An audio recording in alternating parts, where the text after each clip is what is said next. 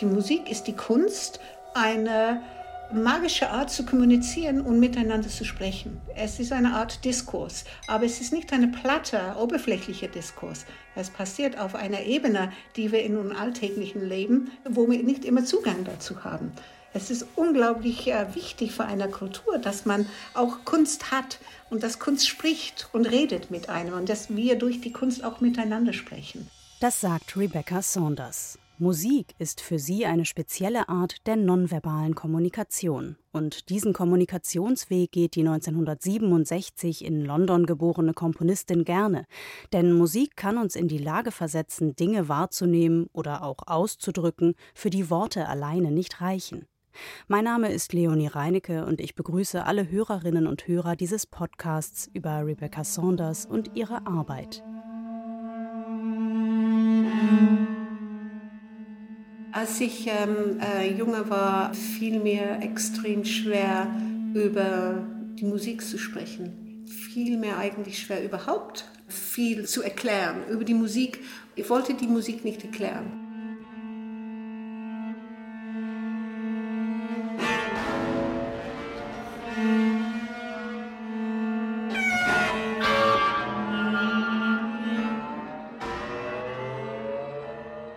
Ich wollte nicht benennen in der Musik. Ich wollte eigentlich diese unbenennbar eigentlich aufrecht erhalten oder bewahren.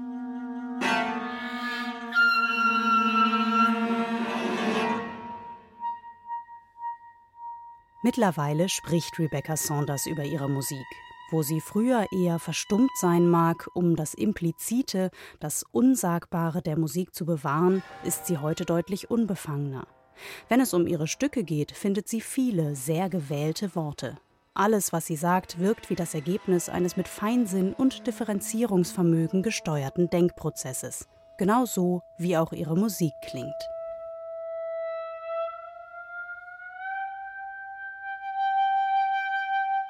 Früher noch, als Rebecca Saunders öfter mal die Worte fehlten, wenn es um Komposition ging, schuf sie sich einen Umweg und bemühte andere Sinneseindrücke als Formulierungshilfen. So etwa das Visuelle. Ihr Interesse galt vor allem den Farben. Neben dem Komponieren habe ich mich ziemlich tiefsinnig mit Farben auseinandergesetzt. Wo kommen sie her? Wie werden sie gemacht? Aus welchen Materialien sind sie gemacht? In welchen Kulturen sind sie sehr verbreitet? Wie wurde das in der Geschichte der europäischen Kunst eigentlich auch verwendet?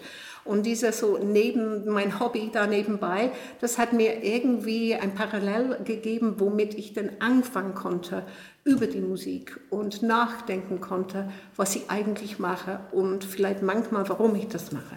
Die Beschäftigung mit Farben hat in Rebecca Saunders Werkkatalog sichtlich Spuren hinterlassen. Gleich mehrere ihrer Stücke tragen Rottöne im Titel das Klavierstück Crimson etwa oder auch das 2003 entstandene Trio Vermilion, das sich auf Deutsch mit Zinnoberrot übersetzen lässt. Ich fand Rot eine rote Farbe. Natürlich, das ist völlig subjektiv und ich denke zurzeit nicht mehr so. Aber Rot ist eine bewegende Farbe. Es ist eine sehr aggressive Farbe. Es ist die erste Farbe, die man sieht, wenn man Farbe erstmal sehen kann. Als Säugling kommt man zur Welt und kann man keine Farben.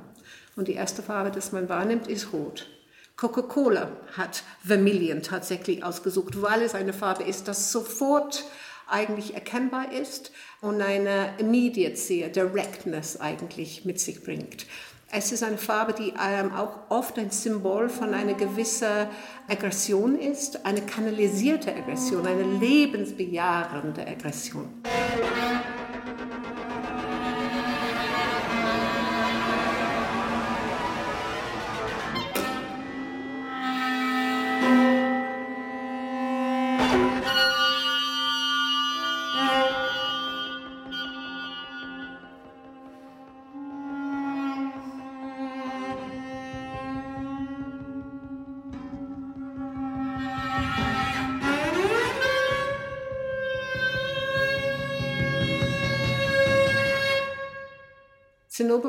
Ist eine Farbe, mit der ich auch gut eineinhalb Jahre zusammen gelebt hatte.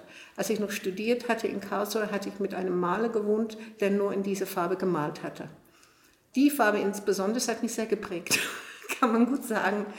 Und das war die erste Farbe, womit ich mich auseinandergesetzt habe, wie es gemacht wird. Das Zinnoberrot aus, damals aus Quecksilber gemacht wurde. Das ist hochgiftig war, extrem teuer und sehr, sehr sparsam in Bilder eingesetzt wurde. Das ist wirklich so wie ein leuchtenden Strich, die ganze Proportion von einem Gemälde eigentlich dann ändern konnte. Und die Geschichte von dieser Farbe hat mich sehr fasziniert. Farben und Malerei bildeten auch den gedanklichen Aufhänger für die Struktur von Vermilion. Die Musik durchläuft hier keine dramatische Entwicklung mit großen Bögen oder Höhepunkten. Vielmehr lässt sie sich als Ansammlung einzelner klanglicher Gestalten wahrnehmen, die eine Metamorphose erleben. Eine Folge von Miniaturen, die wie viele einzelne Fotos oder Gemälde nebeneinander aufgereiht sind. Damals, und es ist immer noch ein bisschen so, hat sich aber etwas geändert. Was mich fasziniert hat, war die Idee, ein Bild mit Klang zu malen.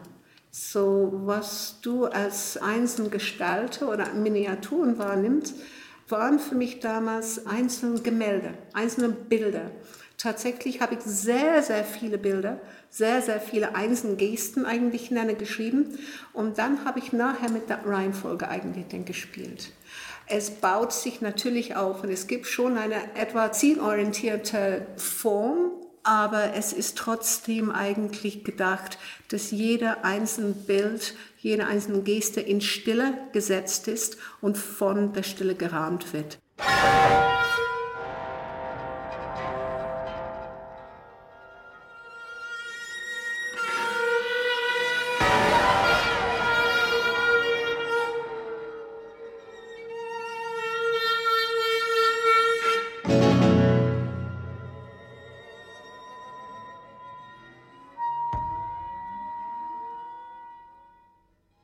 Wenn man mit einzelnen Gesten arbeitet, wenn man denkt, dass jeder Klanggestalt eine Art Miniatur ist, entsteht ein ganz anderes Zeitgefühl beim Zuhören. Wichtig war für mich dann eigentlich, dass der Klang sich immer weiter mutiert, dass der Klang dann immer in Bewegung, dass man dann dieses Zeitgefühl eigentlich entsteht durch diese ständige Klangfarbeänderungen, die in dieser einzelnen Gestalt dann zu hören sind.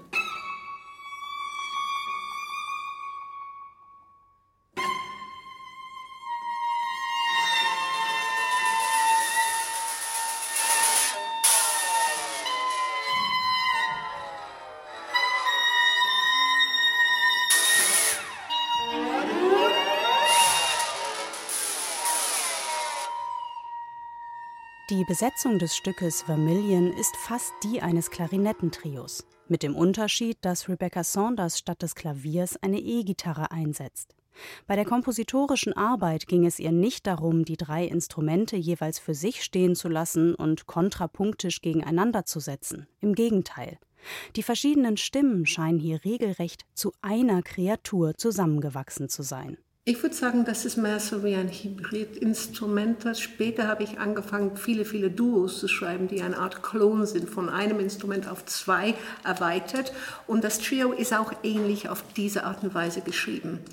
Cello und Klarinette sind noch enger miteinander, aber tatsächlich habe ich die ganze Zeit eigentlich versucht, dass die drei Instrumenten fast so wie in eins verschmolzen sind.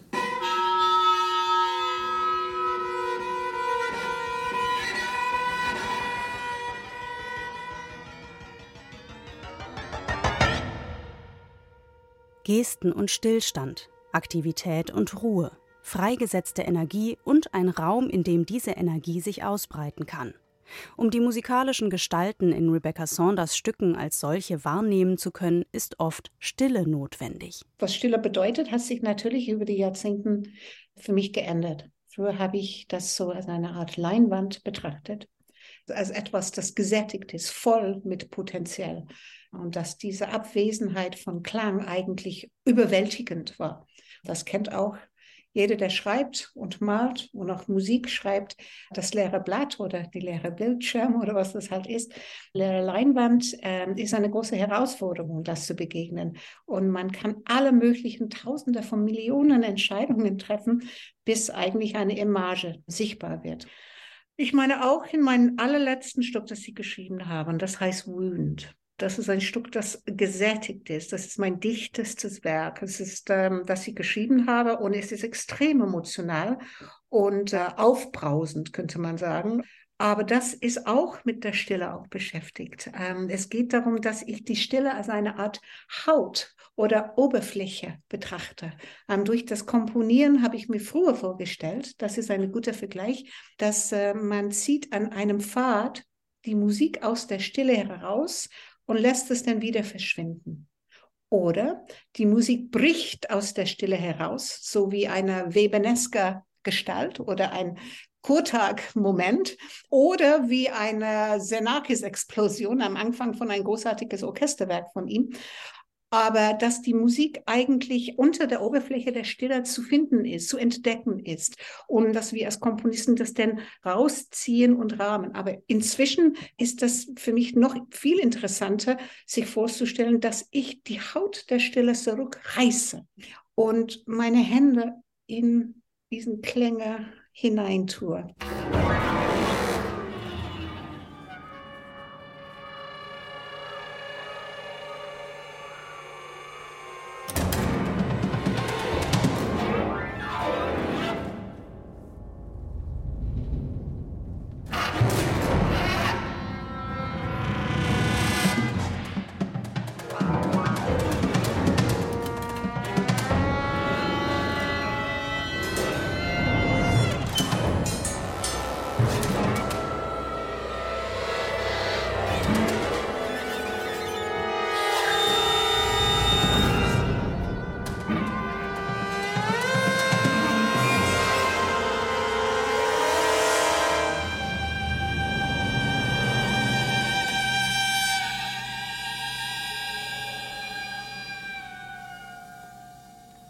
Klänge in Saunders Kompositionen, auch in Wound für Ensemble und Orchester von 2022, sind wie futuristische Skulpturen. Sie sind Wesen, die aus mehreren Gesten und Klangfarben bestehen, die ineinander übergehen. Energieflüsse, die sich in verschiedene Richtungen hin entladen. Diese Plastizität findet sich nicht ausschließlich im übertragenen Sinne in Saunders Stücken, sondern auch als reales Objekt in ihrer Werkreihe Myriad 1 bis 3. Wir sehen eine große Plexiglaswand, aus der 2464 nebeneinander angeordnete Aufziehschlüssel von Spieldosen herausragen. Die Wand sieht ein bisschen aus wie eine Mischung aus Spinnschranksystem und Science-Fiction-Monolith, der direkt aus dem Weltraum auf der Erde gelandet sein könnte. Zunächst war das Ganze als Klanginstallation für die Architekturbiennale 2015 in Shenzhen entstanden, in Zusammenarbeit mit dem Büro für Landschaftsarchitektur Topothek 1 und Martin Rein-Caro. Die Spieldosen in der riesigen brutalistischen Wand stammen alle aus China, aus der Region, in der die Biennale stattfand. Es ist tatsächlich so 2500 Spieldosen, die in einem Plexiglas äh, langen Wand eingebaut sind, wo die Fallschirm sozusagen sind, dass jeder, der Lust dazu hat, das aufdrehen kann und die Melodie hören kann. Es ist aber so gedacht, es ist eine Art brutalistischer, einheitlicher Wand gedacht. In diesem Zusammenhang für Myriad habe ich dann erstmal in Hitzacker das Rucken zu Rucken gemacht, dass es freistehend ist im Raum Dadurch würde es zu einer musikalischen Objekt, der bespielt werden kann, auch von Musikern. Und ich habe einige Soli und Duos genommen und einige Soli eigentlich auch den geklont, die um den Spieldosenwand musizieren und eine Art Collage ausgearbeitet, wo die Spieldosenwand wirklich mit einbezogen ist als Klangobjekt. Und am Ende ist das Publikum auch eingeladen, die Spieldosen auch zu spielen. Das ist integriert in das Konzept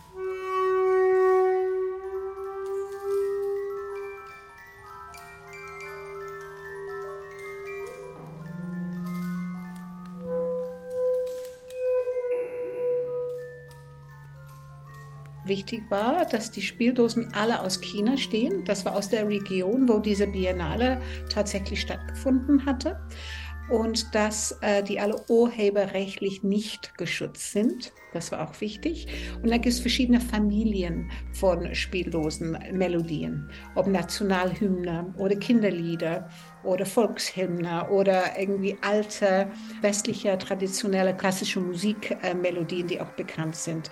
Aber es ist ein internationaler Mischmasch sozusagen von Melodien.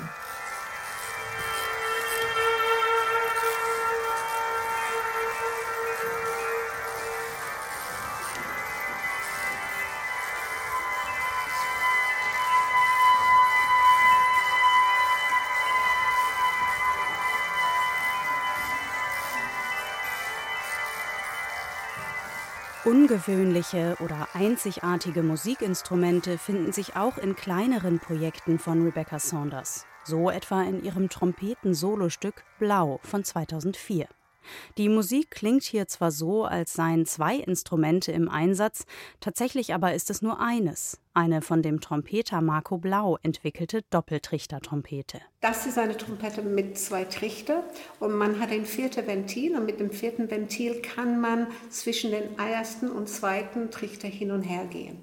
Man kann das schleichend, vorübergehend machen, dass ein klangfarblicher Unterschied dann entsteht ganz kontinuierlich, wenn man zum Beispiel zwei verschiedene Dämpfer in den Trichter hat oder eins hat einen Dämpfer und der andere keine. Man kann das auch sehr schnell hin und her subito wechseln von Klangfarbe. Man kann aber auch mit dem Instrument mit sehr langer, großer Glissandi machen. Man kann auch ganz präzis vierteltönig auch spielen. Es gab auch in dieser Anfangszeit, hat Isabel Mundry zum Beispiel auch ein, ein Solo geschrieben für Marco Blau auf seinen ersten CD, wo er 2004 oder 2005 diese ganzen Stücke aufgenommen hatte. Und ähm, Isabel hat zum Beispiel sich mit diesen Mikrotonalmöglichkeiten auch äh, sich auseinandergesetzt. Ich war mehr mit diesen Klangfarben irgendwie beschäftigt.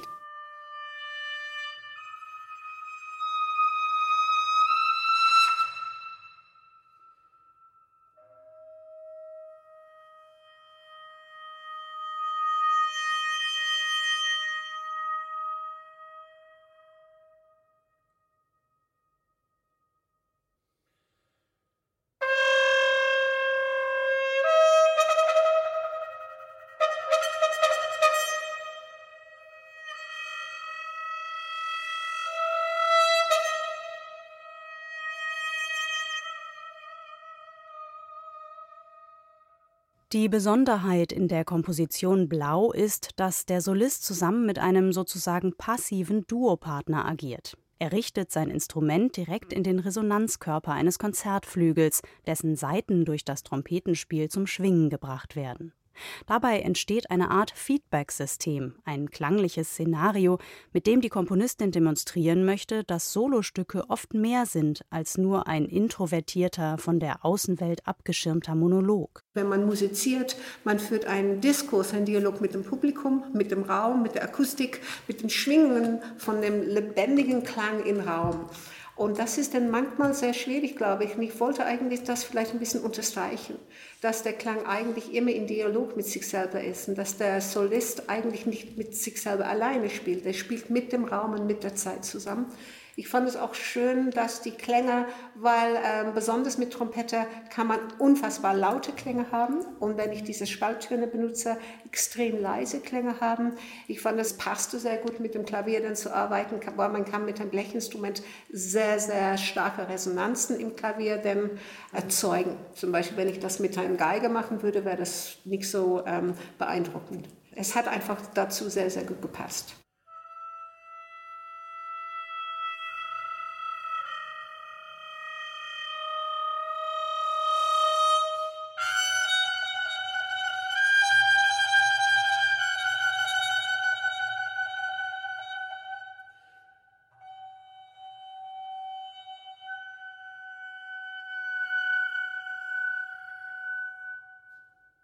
Der Grund dafür, dass ich überhaupt komponiert habe, war meine Faszination mit Klang als Material, als physikalische Gegebenheit. Ja. Und auch meine Faszination mit das Musikmachen. Dieser live, äh, räumliche Komponent des Musikmachens ist für mich eigentlich das A und O. Und wenn ein Klang mich fasziniert, wenn ein Klang in sich eine faszinierende dialektische Qualität hat, wo es in eine Richtung oder die andere Richtung geht, wo es gegen sich selbst eigentlich zieht, alleine dieser eine Klang Klang hatte Potenzial, ein ganzes Werk, eine ganze Oper eigentlich könnte man daraus bauen. Und diese Klang zu finden, das zu entdecken, das auszuloten, aus diesem kleinen Baustein entsteht meistens ein ganzes Werk. Rebecca Saunders betrachtet einzelne Klänge wie unter Mikroskop. Sie untersucht sie, seziert sie und arrangiert sie in neuen Mischungen.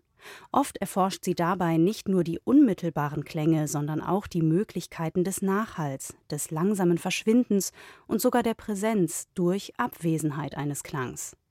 Vor allem ihr Trio Soul für Akkordeon, Perkussion und Klavier von 2019 dreht sich um die Frage, wie ein Klang des einen Instruments Teile eines anderen zum Schwingen bringen kann. Das Stück gehört auf eine gewisse Weise zu einer Reihe von Werken, wo ich wirklich nur mit Resonanzen arbeite.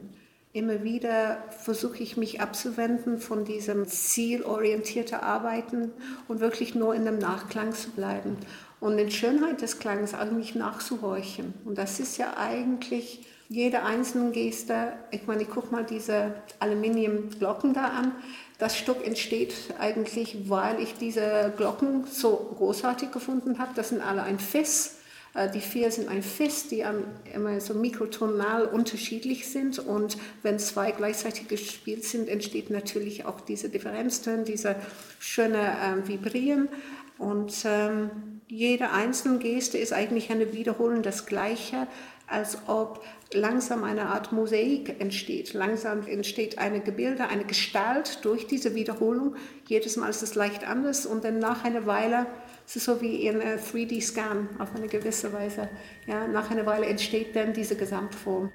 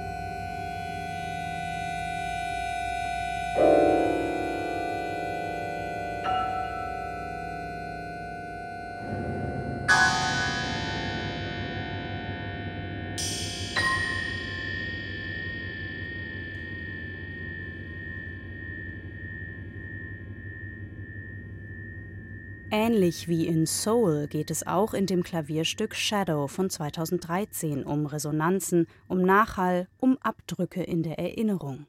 Dichte Clusterakkorde und ihre klanglichen Schatten stehen im Zentrum. Die unterschiedlichen Schattierungseffekte erreicht die Komponistin unter anderem durch den Einsatz des Sostenuto-Pedals. Das äh, ist eine Facette von dem Flügelklavier, das ich wahnsinnig gerne auch selber verwende. Und ich habe sehr viel für Klavier geschrieben und sehr gerne über die Jahre, aber ich wollte einmal mich wirklich auf die ähm, Schattenmöglichkeiten, die akustische Schatten oder die Vielfalt von Resonanzen fokussieren, ganz gezielt in einem Study. Und da es äh, für die ähm, 20 Finalisten oder Semifinalists von dem Wettbewerb eigentlich gedacht war, war es wichtig, auf eine bestimmte Facette eigentlich, einen Parameter, mich zu fokussieren, dass sie dann damit sich auseinandersetzen. So ist es so entstanden dass das Werk eigentlich eine Reihe von Ereignissen ist mit Nachklänge, die ausgefiltert werden, ganz unterschiedlich ausgefiltert werden, zum Teil mit dem Pedal, zum Teil mit stummen, äh, runtergehaltenen äh, Tasten ähm, und zum Teil auch mit dem dritten Pedal. Immer wieder sind Nachklänge zu hören, die eine bestimmte akustische Nuance besonders hervorheben, andere Anteile ausblenden oder sogar eine verborgene Dimension des Ursprungsklangs überhaupt erst sichtbar machen. Ganz ähnlich wie bei der Entwicklung eines Parfums nach dem Aufsprühen, das erst im Laufe der Zeit seine verschiedenen Noten entfaltet.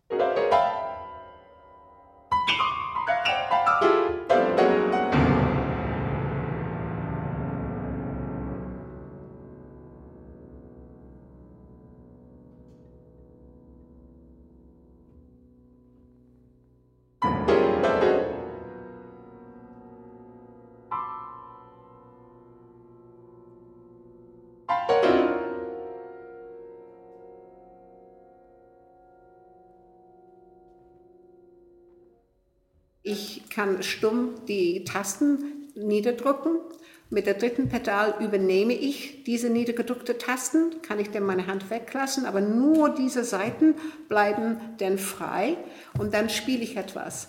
Und das ist natürlich ganz, ganz unterschiedlich, wie das äh, denn funktioniert, äh, was für Resonanzen entstehen, ob die Obertöne sind von den tief gehaltenen Klängen sind, ob man vielleicht ein Cluster oder nur weiße Tasten oder schwarze Tasten oder ein Schlüsselton irgendwie ähm, niederdruckt. Das ist unterschiedlich.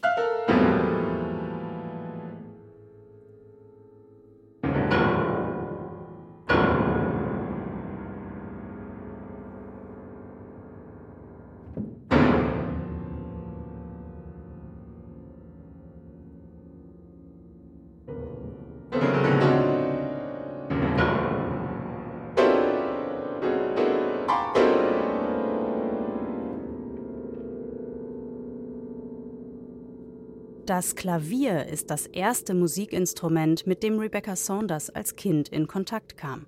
Sie stammt aus einer Musikerfamilie, in der immer ein Flügel in Reichweite war. Das Experimentieren mit Klang war absolut selbstverständlich. Das war wahrscheinlich so vergleichbar, das war Spielen, das war mit Klang zu spielen. Wann das tatsächlich komponieren würde, das kann ich nicht sagen. Hoffentlich spiele ich immer noch. Hat schwierig zu sagen. Mein Vater hat immer Jazz gespielt. Meine Schwester ist Jazzsängerin und Jazzkomponistin. Es gab viel Jazz zu Hause. Und ich habe aber auch viel klassische Ballett getanzt. Da hatte ich eine ganz andere Genre. In unserer Musikschule gab es ja auch so eine Band und die haben ganz viel so Dub, Reggae-Zeug gemacht. Ja, ich meine, es gab alles da. Mein Vater hat auch in der 70er Jahre viel neue Musik irgendwie gemacht auch. Aber ich kann mich an nichts erinnern, nur dass er komische Sachen ins Klavier getan hat. Ich habe eigentlich nie unterscheiden können zwischen das Alte und das Neue. Für mich war das alles Musik. Und wenn man jetzt Musik schreibt, ist es selbstverständlich neue Musik. Saunders Weg zur zeitgenössischen Musik verlief sehr unmittelbar, vielleicht auch unmerklich. Für viele andere Menschen allerdings ist Gegenwartsmusik erst einmal ein Fremdkörper. Die meisten von uns haben sie noch nicht als Kinder entdeckt, sondern zu einem Zeitpunkt, an dem die Vorstellung davon, was Musik ist und was nicht, schon recht stark geprägt ist. Für Rebecca Saunders dagegen war musikalischer Klang von vornherein ein Material, das weitaus mehr sein kann als vertraute, behagliche Melodik. Klang konnte immer schon auch gestische, haptische, kinetische, körperliche Qualitäten haben.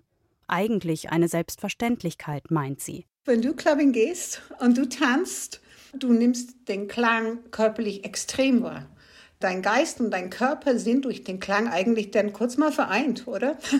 Ich meine, wenn man in die Kirche früher gegangen ist, war die Musik eigentlich, diente eigentlich auch. Das war ein körperliches Erlebnis, wenn man die Orgel hört in eine große Kirche.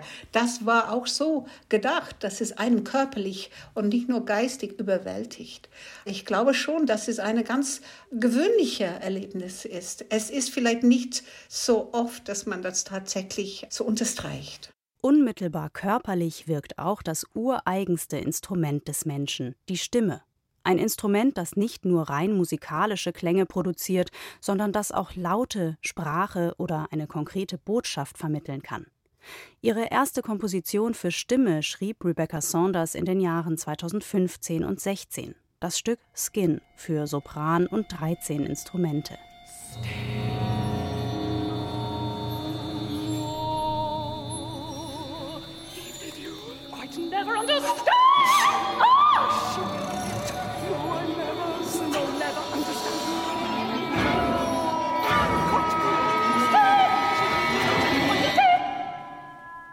Das Tolle an einem Sänger ist, dass steht die Sopranistin auf der Bühne und das Publikum ist still. Wenn es Musiker gibt, die machen auch noch nicht was. Und es gibt diese Erwartung. Ja, das ist so rein, es ist pur theatralisch. Die braucht nur da zu stehen und ihr Augenbrauen leicht zu heben und das Stück hat schon angefangen.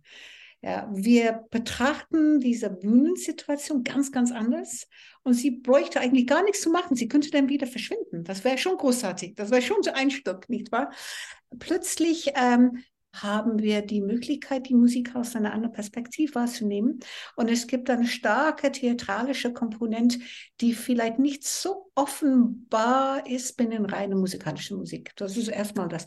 Und das, was ich auch ganz toll finde, was es ganz selbstverständlich auch ist, ist, dass die Stimme gibt es nicht ohne der Körper. Ja, das gibt keine körperlose Stimme außer auf einer Aufnahme. Aber ich habe immer eigentlich gedacht, dass die Musiker, für die ich schreibe, ob ein Ensemble, Orchester oder ein Solist oder ein Duo, ist egal, sie sind Protagonisten. Sie sind für mich Protagonisten. Ich bin sehr bewusst, dass sie Menschen sind, dass dieser fehlbare, humane Mensch eigentlich da auf der Bühne ist und sein Allerbestes tut. Und dieser menschliche Diskurs, das da stattfindet, ist mir sehr, sehr wichtig. Aber wenn ein Sänger da steht, ist das noch offensichtlicher. Und das hat mich sehr berührt, eigentlich zu sehen, was so ein enormes emotionales Potenzial eigentlich sich entfaltet, wenn man anfängt, mit äh, Sänger zu arbeiten.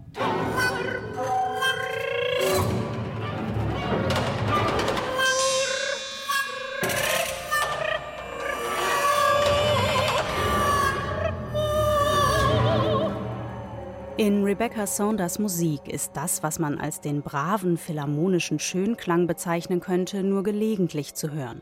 Stattdessen wird man mit vielen in sich beweglichen oder auch geräuschhaften Klängen konfrontiert. Das könnte mit dem generellen Ex-Negativo-Arbeitsansatz der Komponistin zu tun haben. Sie komponiert keine Klänge in die Stille hinein, sondern ihr Ohr filtert Klänge aus der akustischen Kulisse ihrer Umgebung und ihrer Gedankenwelt heraus. Und diese Klänge sind so vielfältig wie das Leben selbst, mal zart und geschmeidig, mal schroff und ungezähmt.